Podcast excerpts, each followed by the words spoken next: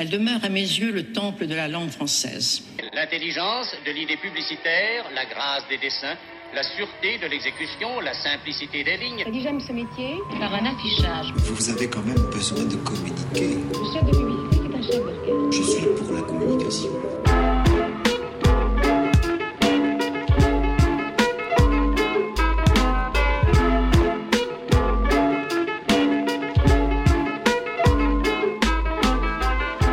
Chez Derrière l'affiche, le podcast qui explore la communication à travers ceux qui la font. On a déniché pour vous des spécialistes dans leur domaine, stratèges, créatifs, chasseurs de tendances, consultants, pour tenter de décrypter la place de la communication aujourd'hui, défendre ses attributs, ses intérêts, son utilité sociale et sa valeur pour les entreprises. On a découvert des parcours traditionnels ou plus étonnants, des personnalités singulières, des cheminements évidents ou au contraire surprenants. On a parlé de leur métier, de leur quotidien, et on a évoqué sans tabou l'argent, le salaire, les tarifs.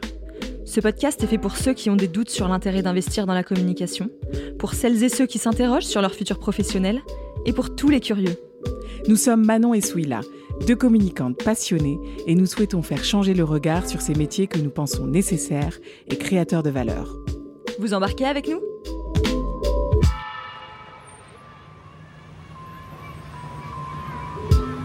Bienvenue dans ce nouvel épisode de Derrière l'affiche. Aujourd'hui, nous vous proposons une pépite.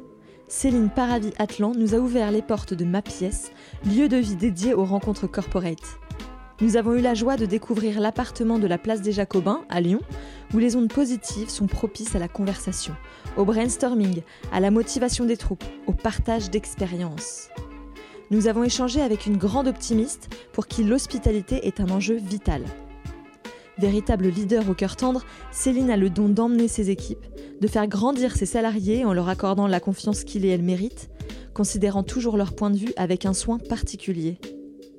Nous avons discuté des problématiques que fait naître la société post-Covid, de la nécessité de se retrouver en dehors des murs de l'entreprise et de la force de la transmission. Bonne écoute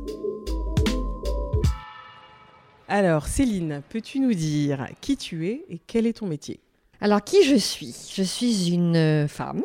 J'allais dire jeune, mais plus vraiment, puisque je viens d'avoir 50 ans. Je suis mère euh, de quatre enfants, deux de sang et deux de cœur, et je le précise toujours parce que c'est très important dans mon histoire. Euh, j'ai un parcours euh, à la fois dans la com, puisque j'ai commencé ma carrière en, en agence de communication, jusqu'en euh, 2004. Et puis ensuite, après ces belles années où j'ai appris beaucoup de choses, j'ai basculé du côté de l'annonceur et j'ai pris la responsabilité d'un service communication d'une des filiales d'April qui était April Assurance à l'époque, qui s'appelle April Santé Prévoyance aujourd'hui. Et puis ensuite, j'ai basculé au, niveau de la holding et j'ai pris toute la direction de la communication interne de la holding. Donc j'ai géré la com interne, le projet d'entreprise des 55 filiales et des 4000 salariés d'April.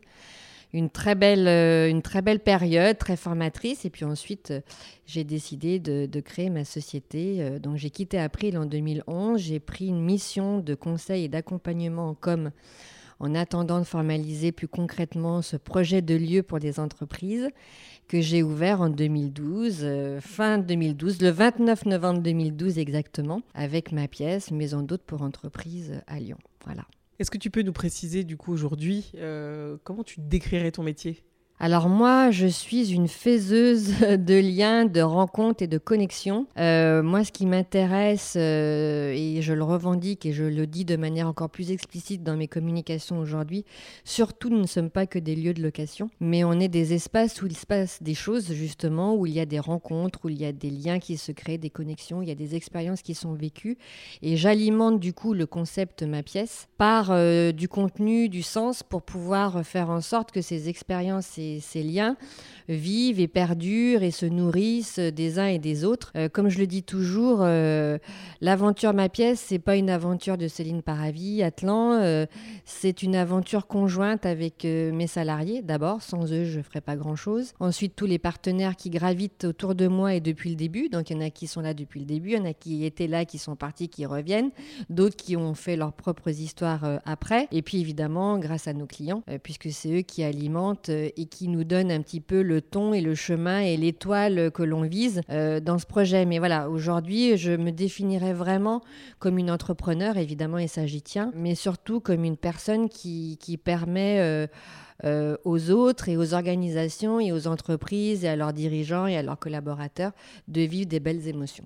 Est-ce que tu avais un métier de rêve quand tu étais petite ou est-ce que tu avais une idée de ce que tu voulais faire plus tard? Alors moi, j'ai voulu être évidemment maîtresse hein, quand je devais être en maternelle. Euh, non, après, moi, j'ai eu très envie. Il y a deux choses que j'aurais aimé faire, mais j'ai pas pu les faire parce que d'abord, j'étais pas une super excellente élève à l'école. Je voulais être née, euh, je voulais faire du parfum, donc je voulais être née. Et bon, puis voilà, à 15 ans, j'ai décidé de fumer, donc c'était un peu plus compliqué. Et puis il fallait être très bonne en maths et en physique, j'étais ni bonne en maths ni bonne en physique.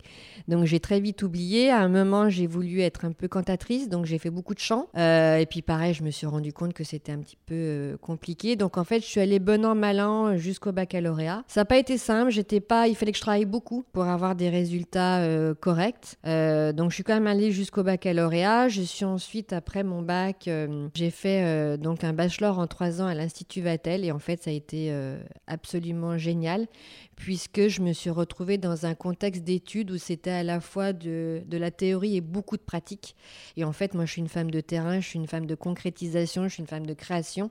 Et j'avais besoin de ce type d'études. Je pense que vous me mettiez sur un, un banc à la faculté, je n'aurais pas fait d'études et j'aurais été complètement euh, en marge de tout ça parce que c'était pas moi, c'est pas mon profil. Donc voilà, donc j'ai fait ces études-là et très vite, je me suis rendu compte que j'avais une vraie appétence sur euh, la relation. Voilà, donc, euh, mais j'ai pas fait ni de tourisme, ni d'hôtellerie, ni de restauration, contrairement à ce que mes études me destinaient, mais j'ai fait de la com, que j'ai démarré dans du tourisme et de l'hôtellerie et de la restauration, mais j'ai fait de la com tout de suite et j'ai en fait poursuivi ma, ma carrière sur ce chemin-là. Donc, euh, donc non, j'avais pas de, j'avais pas d'emploi rêvé, mais, euh, mais en tout cas, quand je me retourne derrière moi, je me rends compte que tout est ultra cohérent. Et donc, comment tu es, tu t'es dirigée vers la communication?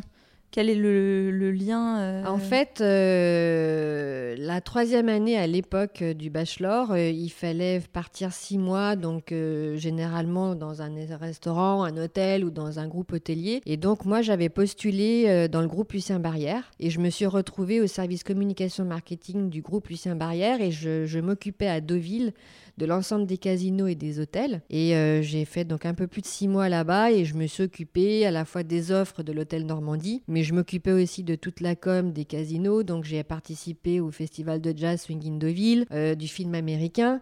Et en fait, je me suis rendu compte que j'adorais ça et j'ai énormément, mais vraiment énormément travaillé. Euh, et ensuite, quand j'ai commencé à chercher du travail, donc à l'époque, on cherchait du travail sur le Minitel ou sur les pages jaunes, euh, que j'ai envoyé mon CV, je suis tout de suite orientée sur une recherche de poste dans la communication le marketing, euh, plutôt dans des groupes. Donc j'avais tapé dans le groupe Accor, j'avais fait Relais et Châteaux, voilà. Et puis finalement, j'ai trouvé du travail, j'étais encore en stage dans une agence qui s'appelait Courosivo, qui n'existe plus malheureusement aujourd'hui, qui avait une filiale à Paris et qui s'occupait du marketing et de la com de tous les restaurants et des hôtels et qui avait créé les premières cartes, euh, ça s'appelait la carte Couro, qui est un petit peu toutes les cartes cadeaux qui existent aujourd'hui. Et il fallait que je m'occupe de la com de, voilà, de tous ces hôtels et de cette carte. Donc j'ai signé un CDI. Et en fait, quand je suis arrivée chez Courosivo, je crois en janvier, euh, en janvier, on m'a dit bah, finalement, on reporte le projet, mais on vous garde. Et j'ai fait de la com généraliste pendant plusieurs années. Et ensuite, j'ai basculé devant Courosivo. Je suis pas restée tout à fait deux ans. Et ensuite, j'ai été débauchée par le groupe Publicis, par une de ses filiales qui s'appelait à l'époque Deuxième Communication et qui faisait de la communication institutionnelle corporate. Donc, j'ai fait de la communication interne tout de suite après. Et là, je suis restée de nombreuses années avec euh, une femme extraordinaire dont je parle beaucoup. Et à chaque fois qu'on m'interviewe, je parle d'elle parce que je lui dois ce que je suis aujourd'hui. C'est euh, Jacqueline Bélanger-Dubois, qui était la fondatrice de Deuxième Communication, qui m'a tout appris sur euh, à la fois la relation client, un budget, euh, une heure vendue, pas vendue. euh, Enfin voilà, on a et enfin c'est au-delà de ça, c'était une philosophie, c'était des valeurs. euh, c'est elle qui m'a fait découvrir la danse, euh, la danse moderne, parce que c'est grâce à elle que que j'ai fait mes premiers spectacles à la Maison de la Danse. Voilà, enfin, elle nous a amenés sur un espèce de, terrain très riche dans la relation, dans la culture, à la fois de la com, mais aussi de tout ce qui pouvait graviter autour de tout ça, et de cette nourriture un peu euh, de, des eaux, de l'eau, du terrain où tu vas, du marché où tu vas. euh, et voilà, donc j'ai beaucoup, beaucoup appris euh, pendant cette période-là. Et puis après, j'en, voilà, j'ai quitté aussi deuxième communication. C'était aussi une période de ma vie. Il fallait que je fasse d'autres choses. Mais on parlera peut-être aussi des choix et des décisions dans nos carrières. Mais et après, je suis partie chez l'annonceur. Oui, parce qu'on voulait aborder le sujet du mentor, mais tu as déroulé parfaitement, donc c'est parfait. Est-ce que tu as vécu, en revanche, un échec qui t'a marqué, qui t'a fait rebondir, qui t'a permis d'avancer autrement Alors, je ne parle jamais d'échec. Parce que je trouve que c'est négatif. Je parle plutôt d'expérience. euh, parce que l'expérience, elle est, euh, euh, elle est ce que vous voulez en faire. Et en fait, voilà, moi j'ai vécu des choses compliquées hein, dans ma carrière. L'expérience ne s'est pas déroulée comme je l'avais pensé, espéré ou en tout cas imaginé. Mais comme je le dis toujours, dans quoi qu'on puisse vivre, à la fois euh, dans nos vies personnelles ou dans nos vies professionnelles, je pense que tout ce qui nous arrive, on en est responsable en partie. Et je pense qu'à partir du moment où on comprend ça, ça nous aide beaucoup à pouvoir avancer et avancer dans un état d'esprit positif pour pouvoir justement tirer la, bonne expérience de ce qu'on a vécu. En fait, je m'explique quand on décide, euh, que ce soit quand on soit, qu'on soit salarié ou entrepreneur, bref, peu importe, on fait des choix ou on fait pas de choix, euh, euh, on prend des décisions ou on ne les prend pas, mais en tout cas, à partir d'un moment, c'est quand même vous qui êtes, euh, qui êtes maître du jeu, c'est vous qui avez les cartes en main. Alors après, il y a des facteurs extérieurs qui font que c'est plus ou moins compliqué ou plus ou moins difficile. Euh, mais, mais je pense que ce qui est important, c'est qu'il faut arriver à un moment, une fois qu'on a passé le moment qui est compliqué, c'est de savoir être capable de se retourner et de prendre euh, qu'est-ce que j'en garde, qu'est-ce que je comprends de moi d'abord et aussi de moi avec les autres et des autres. Et moi, je pense que dans tout ce que j'ai vécu, donc oui, j'ai vécu des choses compliquées, hein, mais j'aime pas dire le mot échec parce que en fait, j'ai pas d'échec. J'ai que des expériences qui m'ont amené à ce que je suis aujourd'hui. Quelles évolutions majeures tu as pu observer sur le secteur euh, de la communication Euh, Agence, annonceur euh, bah, c'est un peu ce qu'on se disait tout à l'heure. Je pense que la, communication et le marketing a été obligé, mais comme beaucoup de métiers, hein, de, s'adapter, euh, notamment aux nouveaux médias, notamment aux réseaux sociaux. Donc ça a complètement changé euh, notre façon de, communiquer et la façon de percevoir ou la, volonté de- de- d'être perçu en tant que marque. Je pense qu'il y a des choses qu'on ne peut plus faire sans. Donc l'évolution, elle se passe aussi, on en a un petit peu parlé en off euh, toutes les trois, euh, la valeur des mots. Je trouve que le langage est ultra important. Euh, moi, je m'attache beaucoup au choix des mots, au choix des verbes, comment est-ce qu'on parle de nous, comment est-ce que j'ai envie de parler de cette marque. Comment je voudrais qu'elle soit perçue. Alors c'est pas simple hein, parce que aujourd'hui on se rend bien compte que la ligne éditoriale est capitale. Toute la réflexion qu'on fait autour d'une marque. Avant, on pouvait balancer une belle image, un slogan et ça pouvait suffire. Aujourd'hui, on se rend compte que le storytelling est hyper important. On se rend compte que de raconter euh, l'histoire qui donne le sens, qui donne la vision, la raison d'être aussi, euh, les valeurs, c'est quoi les valeurs de l'entreprise. euh. Et au-delà de tout ça, alors moi, je suis sur un marché B2B, donc c'est encore différent d'un marché qui est en, en B2C. Mais je pense qu'il faut qu'on arrive à avoir un discours très intelligible. Donc du coup, la communication, elle se doit, elle ne peut plus être uniquement une communication de façade, une communication de fioritures, euh, de paillettes. Et ce qui est très drôle, et peut-être qu'on le rebouclera avec le métier de l'événementiel, et la pandémie, elle nous a mis face à un mur. Alors un petit peu moins, moins dans mon métier, parce que moi j'ai un métier où je fais du réceptif, mais de manière globale, le métier de l'événementiel est un métier très méconnu, avec beaucoup d'acteurs, avec beaucoup de, euh, de métiers, et finalement, la perception qu'on pouvait avoir de ce métier-là est un métier de paillettes, ce qui est quand même un peu vrai. Euh, et aujourd'hui, ben, ça sera moins ça demain. Donc il va falloir à un moment compenser et apporter du contenu, apporter un vrai accompagnement, apporter une vraie réflexion. Et je pense que nos métiers, les métiers de, communicants et les métiers de la communication en général, sont obligés d'avoir un peu cette remise en question de sens, qu'est-ce qu'ils apportent quoi. Les annonceurs se sont préoccupés de ça. Ils ont su aujourd'hui euh, intégrer dans leurs équipes des personnes venant d'agences qui du coup avaient un background euh, euh, un peu plus euh, global, avec une vision un peu plus globale de leur marché et de leur secteur d'activité. Donc en fait, les annonceurs se sont quand même équipés. Il y en a qui ont maintenant des community management. Enfin voilà, donc ils vont aller chercher à l'extérieur de leur entreprise un vrai savoir-faire. Et, donc du coup, c'est en ça où les agences, il va falloir aussi qu'elles apportent un vrai savoir-faire qui à un moment ne pourra pas être internalisé dans l'entreprise ou à minima. Et voilà. Mais je pense quand même que le regard extérieur est important, la critique est importante, l'audit que fait l'agence sur ta marque, elle est ultra intéressante. Enfin moi aujourd'hui, même si j'ai un parcours dans la communication, je ne peux pas me passer de mon agence.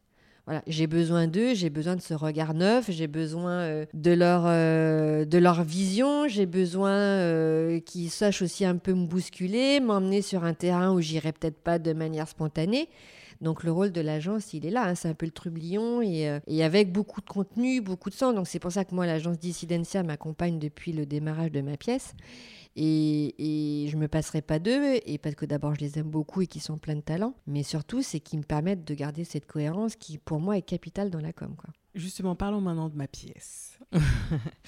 Euh, et du coup, bah, de, ton, euh, de ton métier actuel. Euh, déjà, est-ce que tu peux nous raconter et revenir sur la genèse de ce projet? Alors j'ai eu l'idée de créer euh, un lieu d'événement, puisqu'au départ il n'y en avait qu'un, hein, c'est l'appartement de Bellecour qui a été ouvert en 2012. Voilà, c'est dans le cadre de mon, de mon poste euh, chez April où j'ai organisé beaucoup de conventions, de séminaires, de réunions. Et j'avais très bien identifié qu'il y avait un déficit d'offres sur ce marché. Euh, des lieux réceptifs, événementiels, B2B, où euh, soit c'était des très beaux hôtels, mais la salle de réunion était euh, toute pourrie, toute moche, avec une vilaine moquette, avec le même croissant sur la pause du matin et de l'après-midi. Bon, je caricature un peu, mais on n'en est pas loin. Ou alors c'était des très beaux châteaux en extérieur, mais tu avais à chaque fois beaucoup euh, d'heures de déplacement. Et une fois que tu arrivais dans le beau château, euh, bah, le barcode était tout pourri, ton logo il était plus vert et jaune, mais il était euh, cacadois et bleu. Euh, bref, donc il y avait toujours à un moment ou un autre un- une œuvre qui n'était pas au rendez-vous et j'étais convaincue qu'on pouvait réfléchir à un lieu euh, fédérateur euh, pour se réunir et surtout euh, convaincu qu'on était aussi en capacité de, donner le meilleur de soi dans réunion si tu étais bien accueilli dans un bel endroit où tu t'assois sur un canapé confortable et que surtout tu as des très bonnes choses dans ton assiette. Donc en fait voilà, l'idée elle m'est venue euh, comme ça et en fait euh, je raconte toujours cette petite histoire mais j'ai d'abord écrit ce que j'avais détesté dans les autres lieux avant d'écrire l'histoire de ma pièce ou en tout cas le cahier des charges du lieu que dont je rêvais.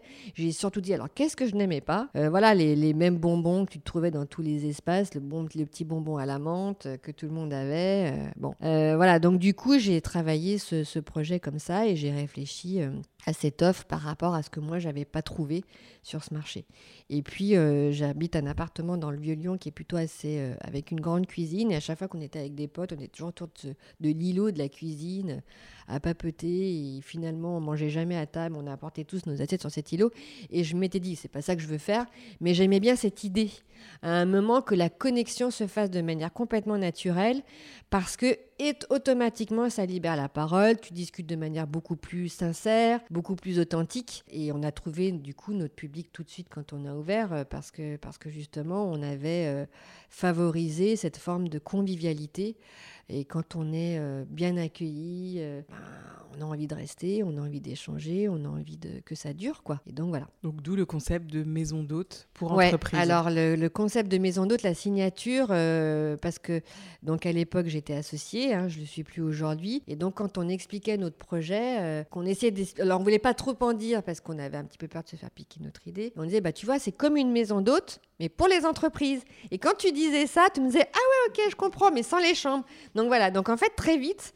Cette signature est devenue la signature de ma pièce parce qu'elle était très explicite sur cette notion de maison. Alors c'est marrant parce que je trouve que huit ans après, euh, la plateforme de marque qu'on a écrit en 2015 avec l'agence Ecno est complètement en ligne euh, avec qui on est aujourd'hui, avec la vision et l'ambition qu'on avait du projet. Et on va même encore plus capitaliser sur cette signature aujourd'hui.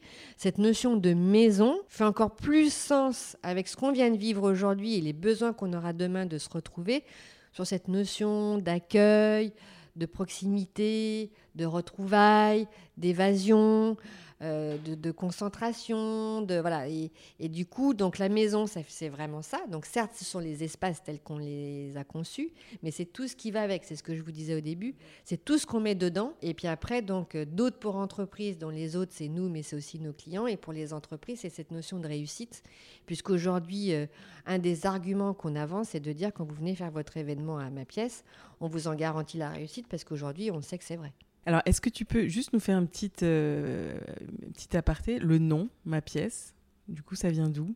Alors le nom, euh, on a beaucoup cherché et en fait dans cette recherche qu'on a faite, alors moi j'aime beaucoup, euh, je pense que vous l'avez compris et ceux qui connaissent ma pièce et mon parcours, j'ai besoin de sens, j'ai besoin que, que les choses aient une signification. Et donc dans la recherche du nom, j'arrivais jamais à relier euh, le nom qu'on trouvait avec ce qu'on avait envie, parce que j'avais envie moi de, de transmettre avec ce projet. Et puis ma maman me dit, tu devrais regarder du côté de Louis XIV, puisqu'à l'époque on n'avait que le trouvé le lieu qui était l'ancien, euh, les anciens locaux du Trésor public, donc c'est quand même pas très glamour. Et euh, donc j'ai regardé du côté de l'histoire de Louis XIV, donc j'ai lu beaucoup de choses et à chaque fois ça faisait trop prout-prout, trop pompeux, euh, ou trop agence de com, ou trop hôtellerie. euh. Et puis moi qui suis quand même lyonnaise née à l'Hôtel Dieu, donc il n'y a pas plus lyonnaise que moi. L'adresse de ma pièce à Bellecour, c'est 4 rue Paul Lintier. Donc je me dis, mais en fait, c'est qui ce Paul Lintier? Je connaissais pas vraiment. Elle est toute petite, la rue Paul Lintier.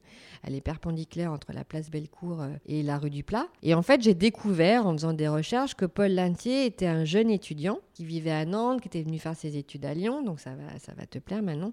Euh, il aimait écrire. Il avait créé la revue de l'étudiant. Il était rédacteur en chef. Donc c'était un homme qui avait, enfin c'était un jeune étudiant qui avait une vraie appétence pour l'écriture, le pouvoir des mots. Et il a décidé de, de s'engager. Donc il est parti, euh, je crois qu'il s'est engagé dans l'armée en 1910. Et donc il est parti à l'armée, il, écrit, il a, tenu un carnet qu'il a enrichi quand la Première Guerre mondiale a été déclarée et, euh, et malheureusement il est mort sur le champ de bataille. Et en fait, euh, à l'époque, quand un soldat mourait sur le champ de bataille, il n'avait pas le droit d'être dépossédé des biens qu'il avait, sauf que lui, il avait demandé à ce que ces carnets soient remis à sa famille. Et donc ces carnets ont été publiés à sa mort, et donc ça s'appelle Ma pièce. Et en fait, c'est la pièce d'artillerie. Et moi, quand j'ai vu ça, je me suis dit non mais attends, c'est pas possible, ça correspond complètement à ce qu'on avait envie et à ce que j'avais envie de véhiculer avec ce projet. Et donc on a sorti le nom Ma pièce. Et après, moi, quand j'ai fait d'autres recherches, j'ai trouvé euh, sur internet le livre qui m'a été euh, envoyé par son, son propriétaire. Et le propriétaire m'a mis un petit mot hyper mignon euh, en disant euh, voilà, à la fois qu'il nous souhaitait une bonne lecture mais qu'il avait euh, qu'il était assez content que cette histoire-là perdure d'une manière ou d'une autre. Et en fait dans tous les ma pièces il y a sous cloche le livre de Paul Lintier. Donc vous verrez en repartant vous ferez attention il est à, voilà il est à l'entrée. Et c'est un joli clin d'œil euh, sur à la fois cet étudiant sur cette histoire et sur le sens qu'on donne à ce nom qui est en fait pas un nom euh, comme ça. C'est un nom qui euh, qui résonne beaucoup euh, pour euh, cette aventure entrepreneuriale aujourd'hui. Quoi. Voilà. C'est une super histoire. Et donc, on a, on a j'ai euh, euh, sous, sous le coude un autre que j'arrive à trouver. Donc, dès que j'en trouve un, euh, voilà, puisque ça a été édité en 14-18, donc je crois qu'ils ont été édités en 17 ou en 16. Et donc, il n'y en a pas beaucoup. Donc, voilà, donc ils sont tous sous cloche et on, on y tient beaucoup. Voilà. Donc aujourd'hui, ma pièce, c'est ma pièce à Bellecour, comme tu le disais, euh, le premier endroit. Puis après, tu as ouvert d'autres lieux, donc euh, ma pièce Jacobin. Euh, et puis plus récemment, je crois, si je me trompe, tu me dis Fontanière Mhm. en dernier. Comment ça se passe le, le quotidien d'une maison d'hôte? Est-ce que tu peux nous en dire plus? Alors en fait, il n'y a pas de quotidien parce que c'est un métier qui est un petit peu au jour le jour. C'est nos clients hein, qui font notre quotidien. Donc oui, en effet, ma pièce aujourd'hui, donc c'est pas trois mais quatre adresses. Donc euh, ma pièce est devenue marque en 2015 quand euh, le deuxième lieu a été ouvert euh, place des Jacobins. Parce que je me suis posé la question est-ce que j'allais pas l'appeler l'appartement? Et puis non on- voilà, je me suis dit que c'était très intéressant de capitaliser sur la marque. Donc c'est pour ça qu'on a fait une plateforme de marque en 2015 Euh, en 2017 en effet on a ouvert la maison de Fontanière et puis à la sortie du premier confinement là en 2020 on a ouvert un salon à la Tour Rose en collaboration avec Mi Hôtel qui sont deux femmes extraordinaires et entrepreneurs avec qui on a monté un, joli projet, donc qui est juste au-dessus de, de Food Traboul. Voilà, donc le quotidien, en fait, c'est un quotidien qui varie en fonction euh, du client, du nombre de participants, euh, mais c'est un métier où il y a beaucoup d'avant, euh, il y a un peu de pendant et un petit peu d'après. C'est-à-dire qu'à partir du moment où on est contacté par une entreprise, une organisation, une assistante de direction ou un responsable com ou euh, voilà ou un client de manière générale et qu'il a envie de se réunir euh, à ma pièce, ben voilà, euh, c'est là où s'enclenche, je dirais, la relation et c'est là où nous on, veut à partir du moment où on est, on rentre en contact avec un, prospect ou un client, c'est là où commence l'aventure ma pièce. C'est-à-dire que nous on ne considère pas que l'aventure démarre à partir du moment où il franchit la porte et c'est pour ça qu'on on, on a noué et on noue encore beaucoup de liens qui sont très forts avec nos clients. On a un taux de fidélité qui est très important, tout en sachant, on n'est pas dupe, hein, que les clients vont dans tous les lieux parce qu'il y a un moment besoin aussi de, se régénérer et puis que chaque lieu a ses spécificités. Et c'est ce qui fait notre force aujourd'hui. Mais voilà, le quotidien, c'est euh, un accueil, c'est euh, une relation, c'est euh, c'est le plaisir de recevoir, c'est c'est des attentions, beaucoup d'attentions, beaucoup de petites attentions un peu cachées. C'est de l'accompagnement, beaucoup d'accompagnement. Donc en fait, à ma pièce, ce que je disais tout à l'heure, on n'est surtout pas des lieux de location. On est avant tout un concept, on est une marque et surtout, on a une vraie volonté d'accompagner nos clients. C'est-à-dire que nous, on dit à nos clients qu'on est là avant pour les décharger de tout l'aspect logistique que l'on maîtrise sur le bout des doigts. C'est-à-dire qu'aujourd'hui, on sait exactement euh, les exigences de notre métier et du coup les exigences de notre client. Et en fait, le client, quand il vient à ma pièce, il sait que tout a été tellement euh, boutiqué, bouclé, euh, peaufiné, réfléchi en amont que quand il vient à ma pièce, il se concentre sur lui, l'essentiel, c'est l'objectif de sa journée. Et en fait, il se décharge de tous ces petits soucis un peu polluants et, euh, et il est libéré et du coup, ben, il donne le meilleur de lui-même et le meilleur de son événement et c'est pour ça qu'on dit qu'il y a une vraie réussite. Et euh, c'est quand même très très rare, ça nous est arrivé, hein, mais c'est quand même très très rare en 8 ans d'avoir un client mécontent. Voilà, parce qu'on met euh, tout en place pour que le client euh, il puisse, à partir du moment où il a quelqu'un en- en connexion directe, ma pièce, jusqu'au moment où il en repartira et même après, on fait beaucoup de démarches post-événement pour toujours dans un souci d'amélioration continue. Parce que nous, là, voilà, ce que je vous dis, la relation est tellement importante qu'on en est malade hein, d'un client qui n'est pas satisfait, mais même plus que satisfait. Euh, voilà, nous, on se fait un point d'honneur aujourd'hui d'être dans le dans le, c'est même plus du sur-mesure. On est dans une forme d'agilité et de modularité de notre offre qui fait qu'à n'importe quel moment, le client, si à 17h, il dit ah, finalement j'ai besoin euh, de sortir euh, une bouteille de champ et, euh, et des sushis, on est capable de réagir. C'est un exemple parmi tant d'autres, mais c'est pour ça qu'on a la volonté aujourd'hui, qu'on a déjà enclenché, mais qu'on va encore plus pousser, c'est d'être vraiment très force de proposition et d'accompagnement sur du contenu. C'est-à-dire qu'aujourd'hui, on va proposer, euh, on a appelé ça les experts de ma pièce, mais je suis en train de retravailler toutes ces sémantiques-là, justement, par rapport à ce qu'on se disait sur la ligne éditoriale et la façon dont on a envie de communiquer sur qui on est et ce qu'on propose. Voilà, on, apporte des éclairages, donc on va apporter des éclairages sur des faits euh, de société, euh, on va apporter des, du conseil avec des consultants de haut niveau sur des besoins qu'on a clairement identifiés avec nos clients. Donc voilà, sur la chaîne de valeur de l'événementiel, on veut pouvoir être présent de partout et pouvoir avoir une réponse à tous les besoins. Un client qui t'appelle et qui dit voilà, j'ai besoin d'avoir un éclairage sur, euh, je sais pas, euh, le télétravail, euh, demain, ça veut dire quoi dans mon entreprise? On est capable de lui apporter euh, l'expert qui a une vraie vision ou un vrai, euh, euh, un vrai point de vue sur ce sujet-là. Comme on peut avoir une assistante de direction qui dit, bah voilà, mon dirigeant, il a un problème de cohésion dans son comité de direction. Est-ce que vous pouvez nous apporter un, un consultant? Voilà. Donc on a, nous aussi, du coup, euh, un portefeuille, j'allais dire, de, de, consultants spécialisés. On va avoir un portfolio de thématiques pour des, pour des éclairages, au même titre qu'on a aujourd'hui une collection d'animations sur des choses un petit peu plus standards, entre guillemets, sur par exemple du cours de cuisine, euh, etc., etc. Donc voilà, donc on essaye vraiment d'avoir une réflexion globale sur cette chaîne de valeur, de façon à ce que le client, il vient, il vient consommer l'expérience ma pièce, du début jusqu'à la fin. Euh, du coup, tu parles, euh, parles de nous. Nous, c'est qui? Il y a toi, de ce que je comprends, chef d'orchestre de tout ça, mais les métiers, le cœur de l'équipe, ma pièce, c'est qui? C'est quoi leur métier? Comment vous travaillez? Alors le nous, le nous c'est l'équipe, c'est aussi tous ceux qui sont autour de nous. Euh, donc l'équipe, il y a Justine, qui Justine est une ancienne stagiaire qui est restée avec moi et, et que, qui vient juste de monter au capital. Donc ça, j'en suis ultra fière parce que je trouve que c'est fondamental pour faire perdurer une entreprise et une marque quand tu as la chance de trouver ta perle rare euh, et que cette perle rare, elle a envie de, de, contribuer encore plus au projet. Euh, ben voilà, donc je lui ai proposé juste avant le premier confinement d'intégrer le capital qu'elle a accepté. Donc on a signé il y a quelques jours, donc c'est tout frais, mais c'est top. Euh, et je trouve que c'est ma façon à moi de la remercier pour tout ce qu'elle a fait pendant toutes ces années, et notamment au moment où je me suis séparée de mon associé, où ça a été une période très compliquée. Elle a jamais failli, bien au contraire. Et là, avec la pandémie, euh, c'est pareil. Donc ça, c'est très important. Donc le nous, euh, il y a Justine. Il y a aussi Benjamin. Benjamin, il est... Alors Justine, pour revenir sur elle, elle est responsable opérationnelle. Donc Justine, elle a quand même un petit pack client qu'elle bichonne et qu'elle fidélise beaucoup, qu'il il l'adore. Et en fait, euh, Justine prend le relais de Benjamin une fois que lui, il a fait euh, ses devis et qu'il a signé le projet. Justine prend le relais et elle s'occupe de toute la partie très opérationnelle du projet. Donc c'est elle qui monte l'événement avec le client. Donc Benjamin, il a intégré ma pièce euh, en septembre 2019. Super profil. Benjamin est un voilà donc il a cette la responsabilité de la commercialisation de la marque et donc des lieux et de ses offres, mais il est bien plus que ça. Benjamin, euh, d'abord c'est l'homme de l'équipe, donc ça fait du bien. Et puis euh, et puis Benjamin, il apporte aussi, euh, il complète un peu mon regard entrepreneurial parce que je pense qu'il a une vraie fibre entrepreneuriale, donc c'est hyper intéressant.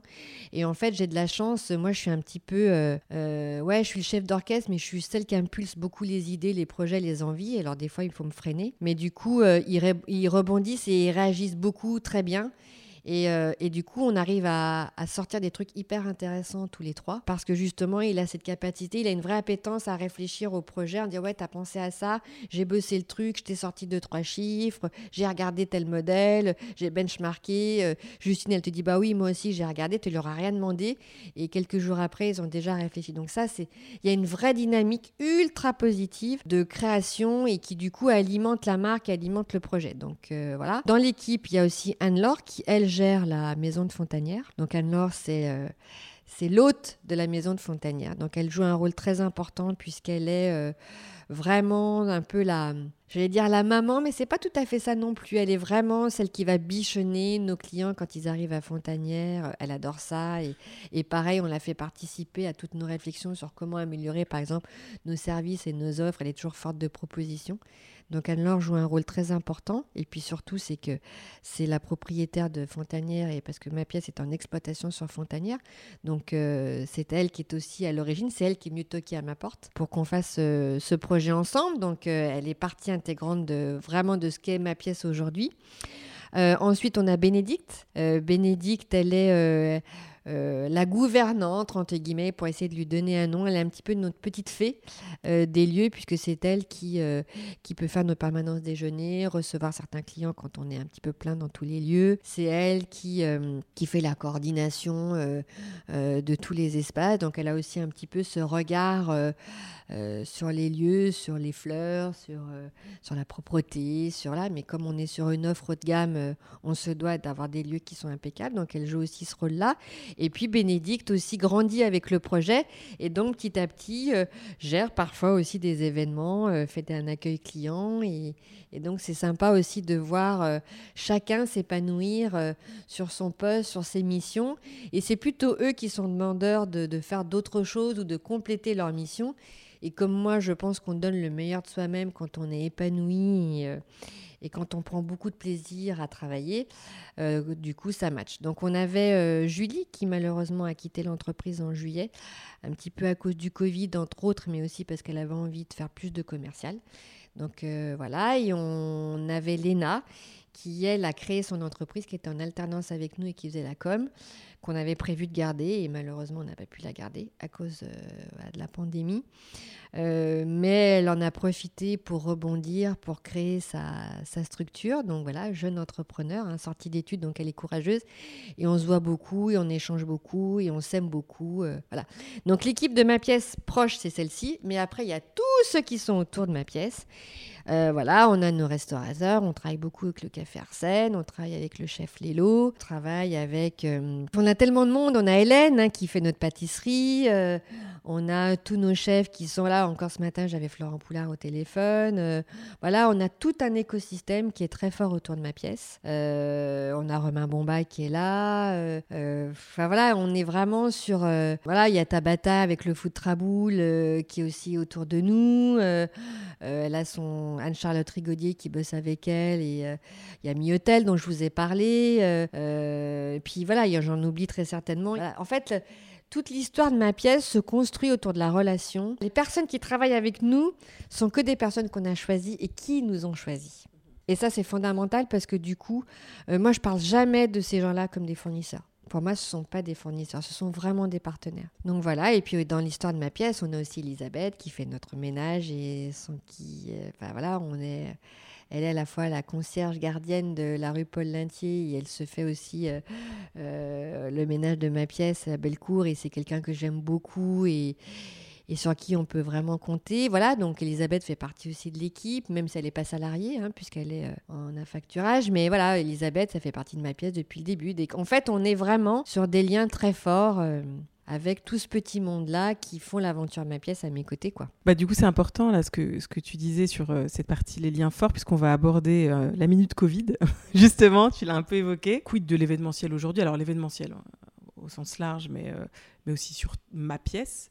Et toi, qu'est-ce que tu as mis en place vraiment pour, euh, pour te réinventer, réinventer ma pièce euh, et prolonger cette belle histoire entrepreneuriale La Covid, elle nous a obligés, ou en tout cas euh, contraints, euh, à revoir un peu nos offres, nos modèles et nos services.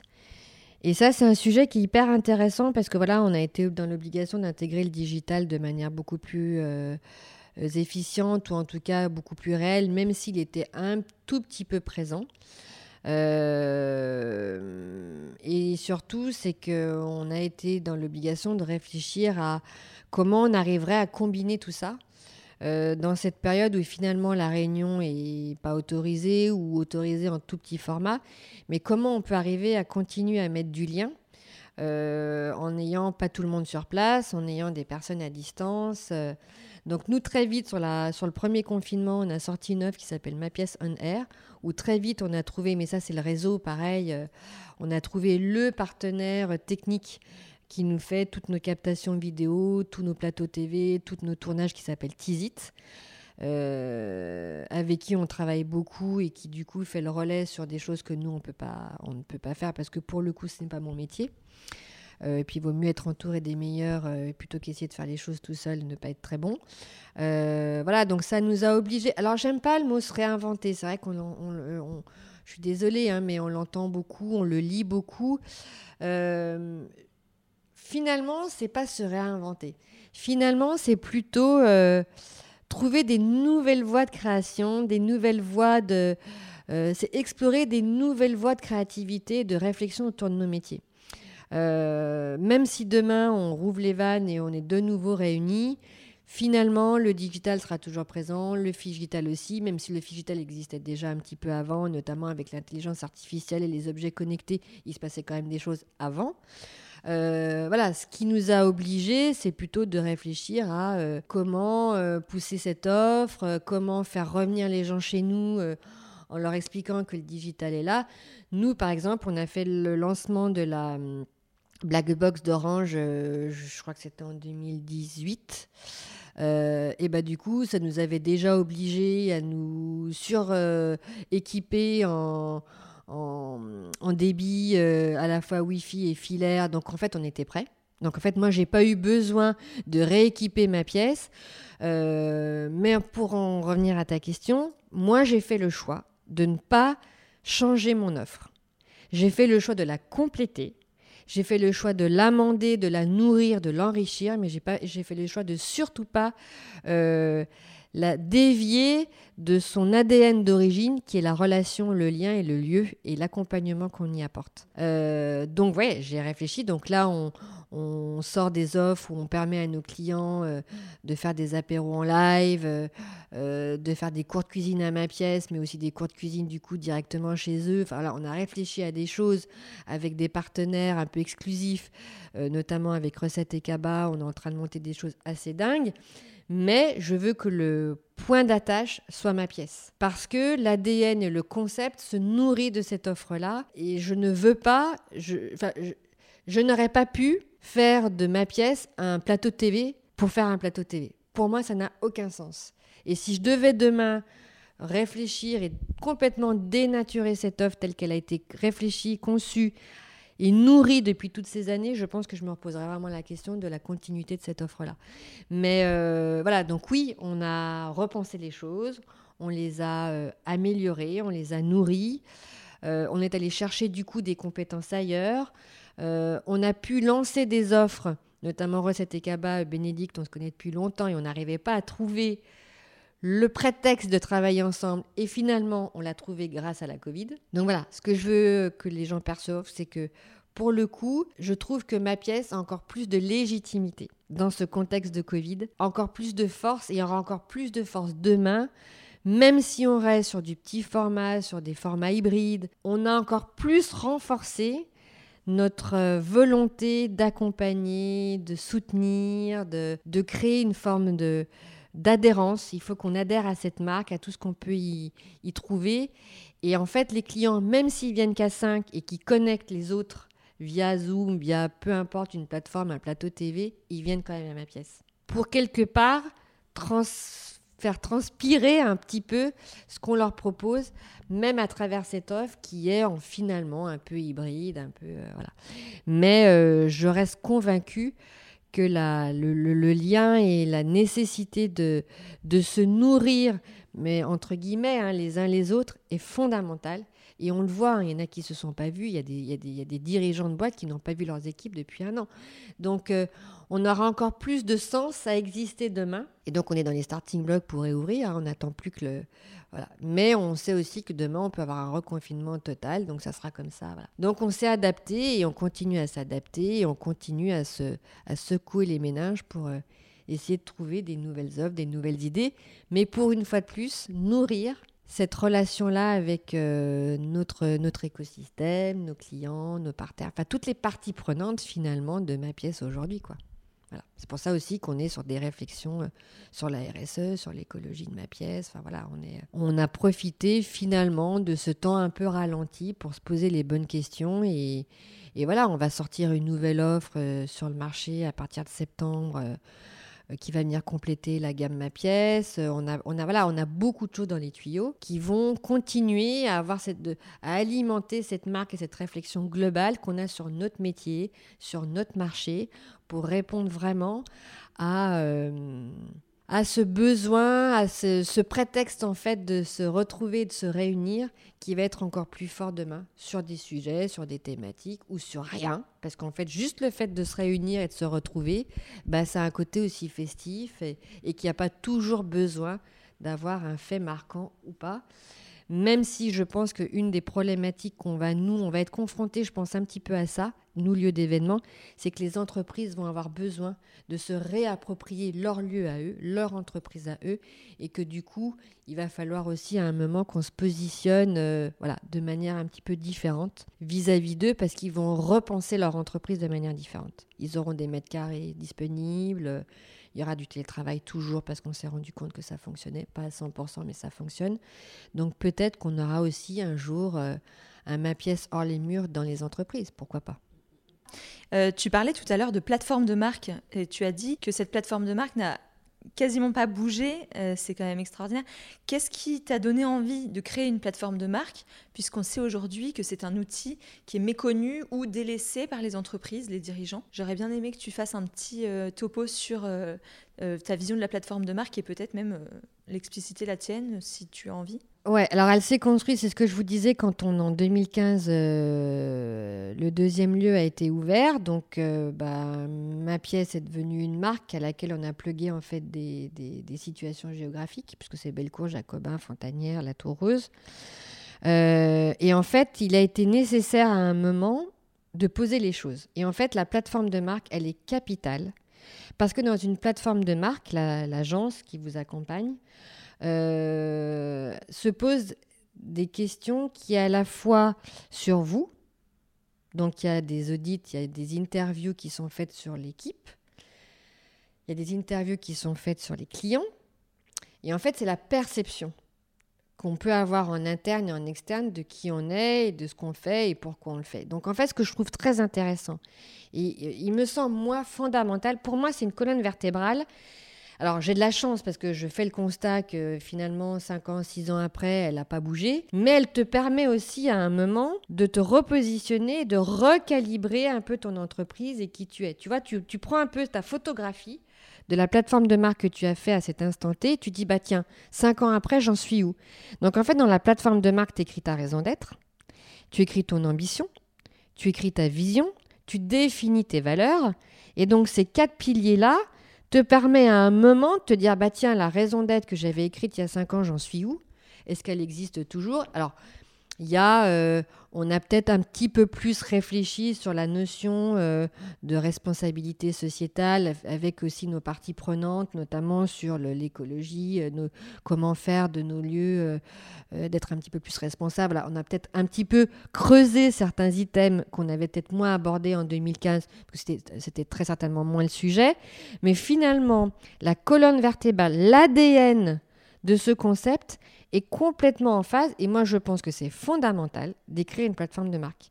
Parce que de la plateforme de marque, tu définis ton identité, tu définis ta fameuse ligne éditoriale, euh, etc., etc. Donc en fait, tu as une espèce de... Ouais, c'est une photographie de, de qui tu es, de ce que tu es, de là où tu veux aller. Et après, ce qui est intéressant, c'est une fois que tu as défini ça, tu peux travailler tes plans d'action, tu peux réfléchir ben, justement à tes équipes.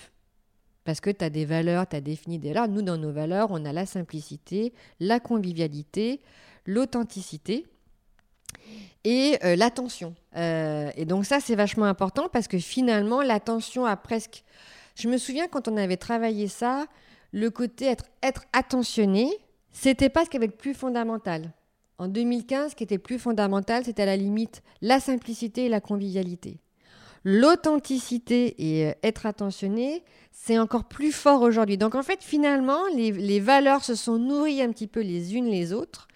Et finalement, aujourd'hui, je n'en rajouterai pas et je n'en enlèverai pas. Donc voilà, donc je pense qu'en effet, pour rebondir sur ta question, euh, il faudrait, je conseille vraiment à toute entreprise euh, de- d'écrire sa plateforme de marque, de se faire accompagner par des consultants de très bon niveau, parce que c'est fondamental d'avoir une plateforme de marque qui a été très bien écrite, très bien réfléchie, où en effet les parties prenantes ont été euh, interviewées pour avoir vraiment une vision interne et une vision externe de, de qui vous êtes. quoi. Alors, très simplement, euh, je suis une entreprise, je veux organiser un événement dans un de tes lieux. Donc, on a bien compris les prestations euh, de ma pièce. Mhm.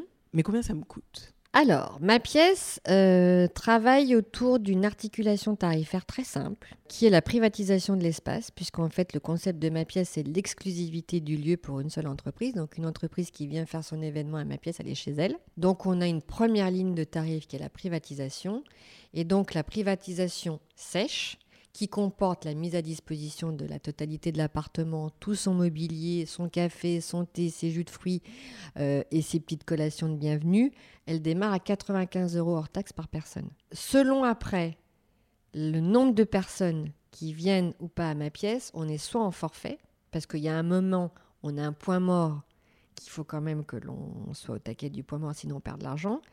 Et après, on a un prix à la personne. Donc, grosso modo, selon l'espace, par exemple, on n'a pas tout à fait les mêmes tarifs à Jacobin où on est aujourd'hui qu'à Bellecour qui est plus grand, que la maison de Fontanière qui a un extérieur, que le salon euh, Mia euh, à la Tour Rose.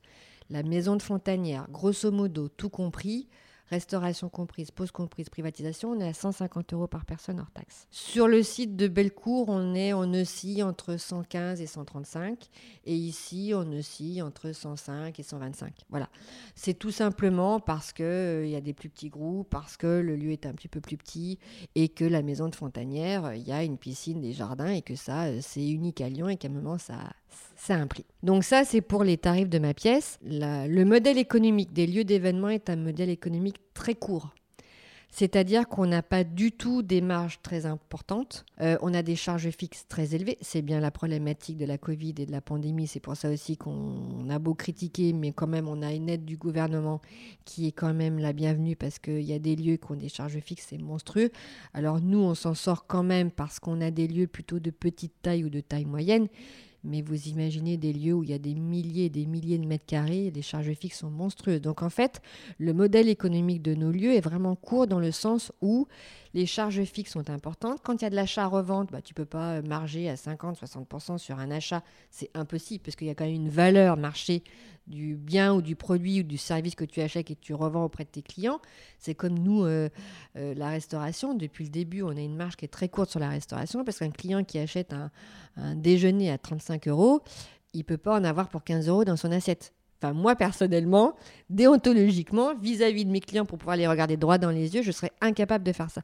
Donc, en fait, voilà, si j'avais décidé de gagner beaucoup d'argent, j'aurais pas fait de lieu d'événement. Euh, parce que euh, on est soumis, eh ben, bah, typiquement, il y a une pandémie, boum, les premiers qui, qui sont euh, à l'arrêt complet, c'est nous. Euh, on est soumis euh, aux grèves, on est soumis aux manifs, on est soumis aux intempéries, on est soumis aux vacances scolaires. Et donc, en fait, on a une activité qui a aucune visibilité. Alors qu'avant, quand, hors pandémie, on était sur une visibilité à 2-3 mois, on était content. Euh, là, on a une visibilité à une semaine, 15 jours. Donc, on n'a pas de visibilité. On ne vend pas des honoraires, on vend de la journée d'études. Et c'est aussi pour ça que j'ai fait plusieurs lieux. C'est parce que quand tu as ton lieu qui est plein, bah, il est plein. Et que ta journée, elle est vendue qu'une seule fois. Je ne peux pas la vendre trois fois, contrairement à d'autres espaces événementiels qui louent des salles. Et là, tu as cinq salles, tu vends cinq fois ta salle. Donc, du coup, ton chiffre d'affaires, il est complètement dépendant de ton concept, qui est à la fois une force, mais qui, du coup, est aussi limitant en termes de modèle économique. Donc, d'où aussi l'envie et le projet de développer et de tester des choses, comme on l'a fait sur Fontanière, en testant des lieux en exploitation, comme on le fait sur la Tour Rose, comme on a euh, l'envie de faire aussi d'autres choses un peu sur d'autres adresses euh, qui vont venir compléter la collection et la gamme des lieux, ma pièce, voilà, pour justement euh, répondre une fois de plus aux besoins. En fait, l'épicentre de, de ma pièce, c'est le client. hein. C'est la relation client et c'est la satisfaction client. On se rend compte hein, qu'en communication, et même nous-mêmes pour l'avoir vécu en tant que communicante euh, dans le milieu, les salaires sont souvent euh, plutôt bas. Quelle est euh, ta position et ta politique euh, en tant que chef d'entreprise sur les salaires? Alors moi, si j'avais une baguette magique, j'aimerais pouvoir payer beaucoup plus mes salariés.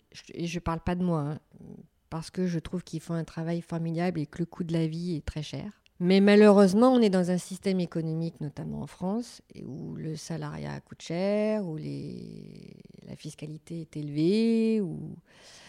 C'est ça qui est difficile quand tu es entrepreneur. C'est que tu déploies une énergie qui est phénoménale, et parfois, tu arrives comptablement à arriver à une année qui est positive, mais juste positive. En tout cas, dans mon métier. Euh, donc voilà, donc moi, ma politique euh, salariale, elle est plutôt de dire, euh, quand, en fait, si tu veux, je travaille à l'inverse, moi. Je regarde ce que l'entreprise, ce que l'organisation produit en termes de chiffre d'affaires et donc euh, De valeur de, de valeur. Et en fonction de ça, je vois comment je peux réajuster. Donc dès que donc il y a un salaire de base et dès qu'on peut parce que euh, on a fait une année correcte, on a fait une très bonne année, bah il y a euh, des primes, euh, voilà il y a, plein de choses qui viennent se pluguer, mais on peut pas dans notre modèle, ce que je parce que je rebondis du coup à l'idée du modèle économique qui est court dans nos métiers, on peut pas d'emblée constamment un, métier où tu vends, par exemple, des honoraires de consulting, où tu dis, bah voilà, euh, j'ai une récurrence tous les mois du contrat bidule qui tombe et tous les mois, j'ai mes euh, 50 000 euros d'honoraires qui tombent. Donc, tu peux déjà te dire, cette année-là, je vais faire tant de, de chiffre d'affaires, donc je vais faire tant de résultats. Donc, comme je fais tant de résultats, bah, je peux imaginer que machin, Pierre, Paul, Jacques, nous, on n'est pas là-dedans. Moi, chaque mois, je remets le compteur à zéro. Donc, c'est à la fois ultra motivant. C'est, tu me parlais de challenge tout à l'heure, mais du coup, mais c'est ultra anxiogène. C'est-à-dire qu'aujourd'hui, tu n'as aucune capacité à, à, à- à savoir jusqu'où tu vas pouvoir aller pour tes. Alors donc du coup, j'en reviens à ta question. La seule variable d'ajustement que j'ai moi dans mon modèle économique, c'est mon salaire. Donc en fait, quand on est sur des mois ou des années ou des semestres ou des trimestres qui vont plutôt pas mal, et je sais plutôt, on est plutôt en semestre qu'en trimestre, ben, euh, je me paye un peu plus. euh, mais quand on est sur des périodes où c'est un peu moins fast, ou en tout cas, pour X raisons, on n'est pas dans, dans, nos, dans nos objectifs, et ben là, comme en période de pandémie, ben moi, je me paye deux fois moins. euh, voilà. Donc, je ne peux pas ne pas me payer parce que j'ai des enfants qui font encore des écoles et que voilà. Et puis que je pense qu'à un moment, c'est pas sain, même comptablement parlant. Donc, moi, si tu veux, il y a des mois où je suis euh, à 2000, 2005. euh, Donc, sur ça, je vais payer des impôts. euh, et puis, je crois que le plus que j'ai pu faire, c'est peut-être 4000 quand tout allait très bien. Et les équipes, bah, c'est plus ou moins pareil en fonction. Donc, moi, si demain j'avais vraiment euh, envie de changer les choses, c'est en effet ce statut d'entrepreneur et de travailleur non salarié qui est un statut, hyper précaire. Quand on parle parfois des, et j'ai rien contre, attention, hein, des intermittents, euh, enfin, euh, venez être entrepreneur. Enfin, moi, j'ai des dettes de partout, j'ai cautionné toutes mes dettes à titre personnel. C'est ça la réalité. Hein, derrière les paillettes, derrière le concept de ma pièce, il y a, bah oui, il y a des dettes de banque. et bah, tous les matins, quand je me lève, j'ai déjà ça en tête, moi, de payer les salaires de mes. Voilà, et de leur donner une vie correcte. Euh, pour qu'ils puissent aussi financièrement être heureux. Et puis, euh, et puis après, euh, remplir mes, mes obligations de dirigeante. Mais voilà, quand tu parles d'argent, cette réalité, elle est comme ça. C'est-à-dire que moi, tous les matins, je ne sais pas si à la fin du mois, on fera nos chiffres d'affaires ou pas. Je ne sais pas si je vais pas avoir un truc qui va m'annuler. Voilà, donc on a cette, cette richesse de ce métier de l'événementiel qui est absolument dingue, parce que moi, il me nourrit, j'adore et, et je suis ultra heureuse et, j'espère que ça transpire dans tout ce qu'on fait, dans tout ce qu'on dit et de cette marque. Mais dans cette réalité-là aussi, il y a euh, ben, un modèle économique qui est court, il y a euh, un, manque de visibilité qui... Voilà, il y a des gens qui... Y a des, moi, j'ai des copains entrepreneurs qui disent je peux être entrepreneur, mais je ne pourrais pas être entrepreneur dans l'événementiel. Donc voilà, donc c'est ça qui est aussi intéressant dans cette période, c'est que ça a mis en lumière toute la précarité de cette filière événementielle, qui est une filière finalement méconnue, ce qu'on disait tout à l'heure, avec beaucoup d'acteurs, avec des emplois directs d'une part, mais des emplois indirects qui sont mais colossaux, euh, que c'est finalement une filière qui communique très mal et très peu entre elles. Donc moi, ce que je trouve hyper intéressant, c'est que de cette pandémie est née euh, une association que, dont vous avez dû entendre parler, qui est Event Again, qui, elle, représente la filière événementielle euh, à Lyon. Moi, j'ai pris la vice-présidence d'une association qui s'appelle La Clé, qui est la collective des lieux événementiels, qui a pour objectif de fédérer les lieux euh, lyonnais de la région Rhône-Alpes autour de notre métier de lieu d'accueil, parce que quoi? On valorise le patrimoine avec nos lieux, quand même. On crée des emplois on permet aux entreprises de se réunir, enfin bref, donc tout ce qui est au cœur de notre métier. Donc voilà, donc moi j'ai aussi cette implication-là dans mon métier que j'aime, que je défends, mais qui n'est pas, euh, faut arrêter de croire que quand tu fais de l'événementiel, euh, t'es richissime quoi. Et pour clore cet entretien, euh, est-ce que tu peux simplement nous dire ce que tu évoques derrière l'affiche? Hmm, J'aime bien parce que derrière l'affiche, c'est. euh, Alors, c'est marrant parce que ça me fait vraiment penser. La première image qui me vient, c'est. euh, ça va vous faire marrer. hein. Euh, comme j'étais adolescente, j'écoutais de la New Wave. Voilà, donc euh, j'écoutais Simple Man, U2, The Cure, et il y avait la fameuse affiche d'un des albums de U2. Vous savez, c'est la photo de noir et blanc avec juste écrit U2 en rouge avec la photo de l'enfant. hein. Et, euh, et je rêvais d'avoir cette affiche. Et à l'époque, on ne trouvait pas tout ce qu'on peut trouver aujourd'hui. Et je me souviens, on l'avait trouvée euh, dans le centre de Lyon, et on était partis avec des copines, et on avait décollé. Alors, t'imagines, c'était une accumulation d'affiches. Et pour moi, derrière l'affiche, j'avais décollé et je l'avais ramené, je l'avais mis dans ma chambre. Et j'étais tellement. euh, un espèce de bonheur absolu. Tu vois, cette espèce de, bonheur fugace que tu peux avoir d'un truc qui finalement n'a, n'a aucune. euh, Enfin, c'est rien, quoi. C'est rien. Mais c'était tellement tout dans mon histoire d'adolescente que derrière l'affiche, pour moi, c'est vraiment un souvenir un peu comme une Madeleine de Proust. Voilà, donc derrière l'affiche, c'est ça. Mais bon, c'est un petit peu euh, euh, imagé, mais pour moi, derrière l'affiche, c'est voilà, c'est tout ce qu'on peut retrouver, tout ce qui n'est pas montré, tout ce qui n'est pas dit, euh, mais tout ce qui est nécessaire de dire et de montrer. Merci beaucoup Céline. Merci, à vous Céline. deux, c'était trop bien.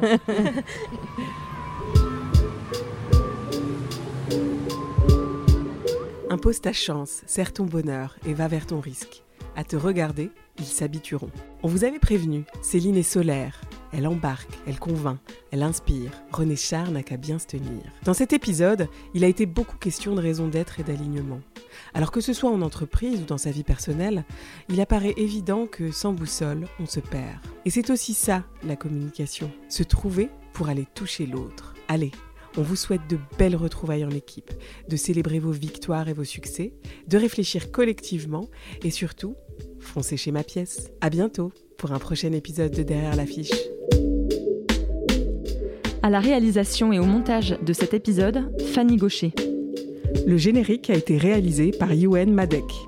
La musique est signée Jim Beatmaker avec le titre C'est la rentrée. Si vous avez aimé et trouvé ce contenu intéressant, partagez-le. Parlez-en autour de vous.